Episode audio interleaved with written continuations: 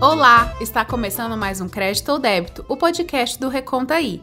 Eu sou Tarsila Braga e estou aqui com a minha colega Renata Vilela. Hoje nós vamos conversar com um cientista político e pesquisador do Núcleo de Estudos da Democracia Brasileira, Josué Medeiros, e vamos falar sobre a democracia após esse momento de crise em que nós estamos vivendo. E professor, eu acho que o senhor poderia começar explicando para os nossos ouvintes o que é a democracia, desde quando ela existe e se existe só um tipo de democracia. Bom, não é fácil responder essa pergunta, né? O que é democracia? É... A gente trabalha com a ideia de que a democracia existe desde a Grécia Antiga, com as experiências nas cidades-estado, especialmente em Atenas como experiências que foram fundamentalmente os pobres se organizando contra os ricos para impedir que os ricos é, ultrapassassem prerrogativas que eles já tinham por ser ricos. Então isso é muito interessante da democracia. Ela desde a sua origem é uma organização do povo, né? Obviamente na época o povo era sem os escravos, mas numa ideia de povo contra elite, né? De pobres contra ricos. E por isso mesmo não existe só um tipo de democracia porque ao longo do século XIX, sobretudo depois da Revolução Francesa, a democracia foi se configurando como uma dinâmica procedimental, né? a ideia de que instituições vão regular o modo como a gente vai organizar o poder e o governo. E na Grécia Antiga era algo mais de conteúdo, mais social, mais participativo. Né?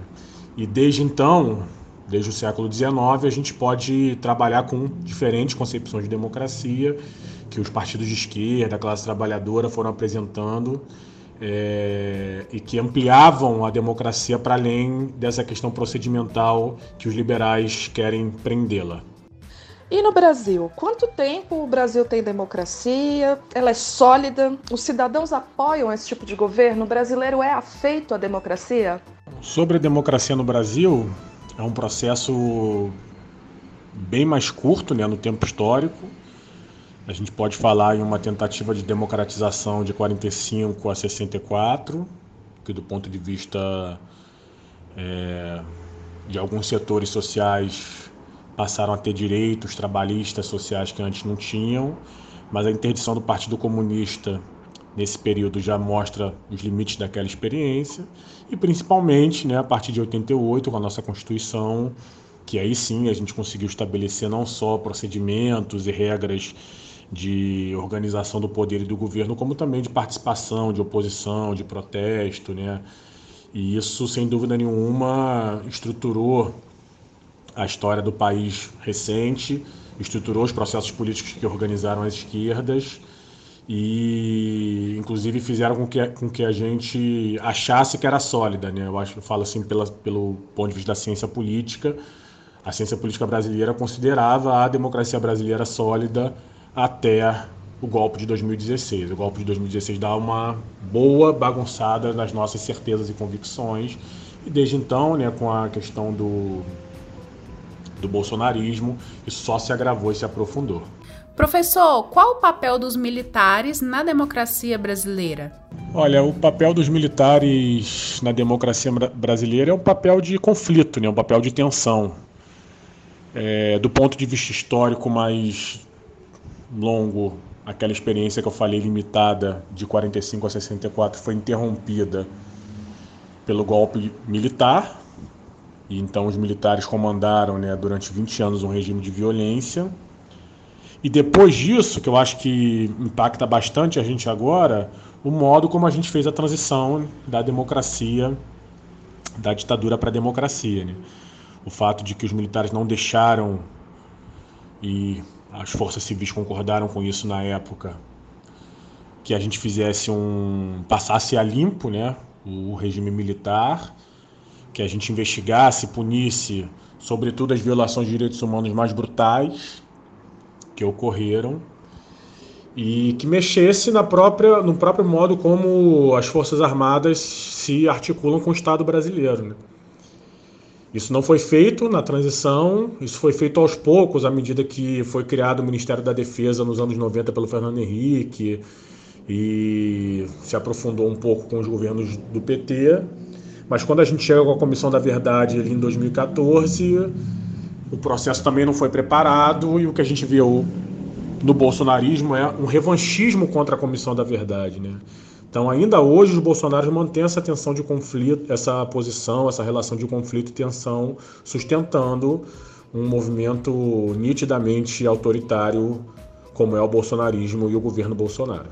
Bom, o presidente Bolsonaro vem do exército, né? Isso é alardeado, todo mundo sabe. E ele colocou o exército em diversos cargos-chave no governo. Isso é um indício de que ele quer um fim da democracia? O que significa isso? Eu falei que o governo Bolsonaro é nitidamente autoritário e eu acho que não só por ele vir do exército e por né, ele estar cercado de militares em, não só nos ministérios, mas em vários postos chaves.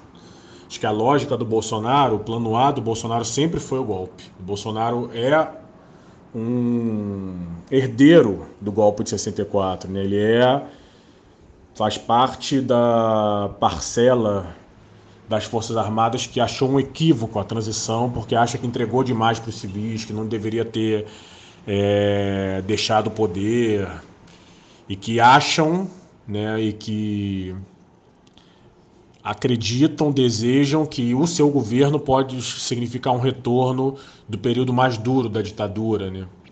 do AI-5, que promoveu a ordem, a limpeza. E o plano A do Bolsonaro sempre foi o golpe e as eleições para eles eram são uma etapa para isso. Né? No plano original, eu acho que ele pretendia vencer em 2022 e depois, reeleito, aprofundar o autoritarismo. É isso que governos autoritários dos quais ele se inspira fazem. O Viktor Orbán na Hungria, por exemplo, o Benjamin Netanyahu em Israel. Tem uma expectativa de que o próprio Trump faça algo parecido nos Estados Unidos. E a pandemia acaba acelerando um pouco e radicalizando e mostrando aí as as é, garras autoritárias do Bolsonaro com mais nitidez pelos conflitos que ela radicaliza. Professor, no cenário de pandemia, as manifestações populares elas estão em tese restritas, né? Como a democracia pode repensar essa interação entre representação e participação nesse novo contexto em que a gente não pode sair às ruas? Olha, eu acho essa questão de como a gente repensa a democracia em participação a partir desse contexto da pandemia uma pergunta central para as esquerdas do século XXI. A pandemia escancara uma questão que já está colocada antes, que é como os partidos e movimentos de esquerda usam as novas tecnologias de comunicação para aprofundar seus processos de democracia interna, para aprofundar seus processos de participação. Eu acho inacreditável que os partidos continuem tendo convenções apenas presenciais, uma vez por ano, e que os núcleos, quando existem, né, núcleos de base, se reúnam apenas presencialmente, e que não exista nenhum me mecanismo decisório de consulta para o filiado, para o militante via internet. Do ponto de vista político mais geral, é totalmente insuficiente o uso que a gente faz da comunicação pelas redes, né? O fato da gente não ter lideranças que façam lives diárias, que tenham canais com alto alcance. E quando a gente vê que a direita tem isso, isso é um dos elementos da hegemonia da direita no, no momento. E infelizmente não estou vendo isso, né? Não sei, estou acompanhando pela, pelo NUDEB, pela pesquisa que a gente faz as ações dos partidos. Agora a gente vai ter o primeiro de maio, que vai ser o primeiro de maio virtual. A minha impressão é que a esquerda simplesmente transporta aquilo que ela fazia no mundo real para o mundo virtual, como se fosse apenas uma questão de encaixe, quando não é, né? Você precisa ter uma estratégia própria que é, signifique mais democracia, mais participação e uma comunicação mais ágil e direta. Josué, o Estado precisa dos dados dos cidadãos né, para controlar a pandemia como controlar o uso que os governos farão desses dados, localização de cidadãos e, e outros, né? Como a gente pode assegurar nossa privacidade? E no mesmo sentido, essa pergunta sobre os dados, né, como que o Estado e os governos usam os nossos dados, ela, ela se relaciona com a pergunta anterior. Se a gente não consegue ter uma estratégia interna de mobilização, é, com relação ao uso da internet, dessas novas formas de comunicação para ampliar nossa democracia interna, a gente não tem legitimidade é, para produzir um processo político social mais amplo que transforme a nossa democracia, as nossas instituições. Né? A gente até tem boas propostas, tem gente que entende muito do assunto, que elabora, mas isso não vira, não ganha tração, não ganha lastro, né? não vira uma questão que mobiliza a sociedade como é, outras questões mobilizam, emprego, educação, saúde. E, obviamente, pós-pandemia, né? É, a tendência, tá, de novo, é uma questão que já estava colocada antes, mas a pandemia acelera o tempo histórico.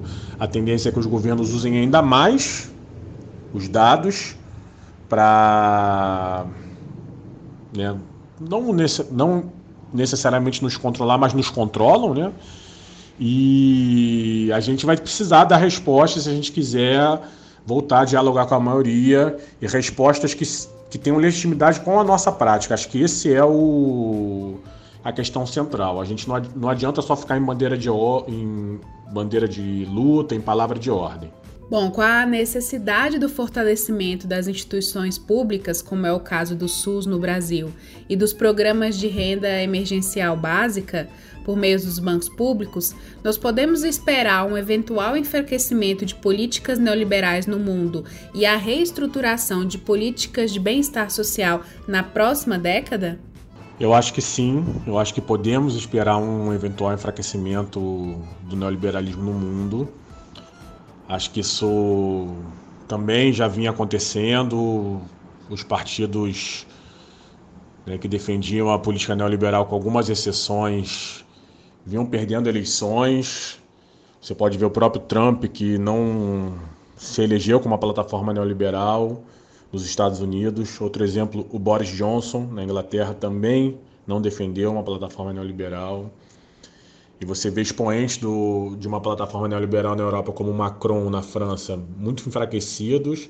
E a própria Angela Merkel, que embora tenha uma popularidade muito alta, viu a votação do seu partido cair e, inclusive, anunciou que não seria mais candidata. Pode ser que a pandemia mude isso. O problema é o que o mundo está mostrando é que quem está dando a resposta que está ganhando as massas é a direita nacionalista. Então, o, é muito importante a gente registrar que sim, o enfraquecimento das políticas neoliberais vai se acelerar, vai se radicalizar, como já vinha acontecendo, porém, isso não significa que é a esquerda que vai aproveitar e a partir daí a gente vai viver um novo processo, uma nova dinâmica de proteção social. Pode ser, né? É, que quem ocupa esse lugar seja um nacionalismo autoritário de extrema direita, como já vem acontecendo em vários lugares do mundo. Outro exemplo a Índia, né, a Índia, Israel, enfim. Agora exercitando um pouquinho aí a futurologia. Nas próximas eleições, Josué, você acha que a gente pode esperar o fortalecimento dos partidos anti-globalização e o recrudescimento do fascismo e das políticas de xenofobia no mundo, principalmente contra os países asiáticos? Isso já conecta com a última pergunta sobre eleições é sobre o, fortalecimento né, dos partidos fascistas e antiglobalização. E eu acho que sim, essa hipótese está muito colocada. Muito, vários elementos vão trabalhar e vão decidir se isso vai se viabilizar ou não. Um é o papel dos poderes instituídos, por exemplo, que a União Europeia fez de recusar ajuda à Itália e à Espanha, certamente vai ser aproveitado pelo Salvini, que é o líder fascista lá, né, que saiu do governo, mas conserva muita força social. Outro elemento que vai ser colocado é o papel da China no, nessa nova geopolítica. A China vai ser muito fortalecida nesse processo. Em que medida os Estados Unidos vai tentar bancar uma guerra contra a China? Né? Isso também é, coloca essa hipótese. E terceiro, né, o papel do, das esquerdas, né, das esquerdas nos seus mais variados matizes, desde anticapitalistas até social-democratas, a questão do, é, das mudanças climáticas, de como produz um, um, novo acordo verde, né, uma nova rede de proteção social e da natureza, os partidos trabalhistas, a esquerda na América Latina, se, se a gente não formular respostas para essa nova conjuntura, para esse novo mundo, a essa direita nacionalista, autoritária, com as suas respostas que a gente sabe que são insuficientes, vai, ocupar, vai acabar ocupando espaço. Professor, muito obrigada pela sua participação no nosso episódio de hoje do Crédito ou Débito. Renata, obrigada por dividir esse bate-papo aqui comigo. E você que está nos ouvindo pode acessar o nosso site www.recontai.com.br. Lá você tem acesso a várias outras notícias, inclusive as edições anteriores do nosso podcast. Acompanhe também o Recontaí nas redes sociais: Facebook, Instagram, Twitter, todos arroba Recontaí. E você também pode mandar o WhatsApp para nós com sugestões. O nosso número é o 61 999 77 9527. Pelo WhatsApp você também pode se cadastrar e receber as nossas notícias.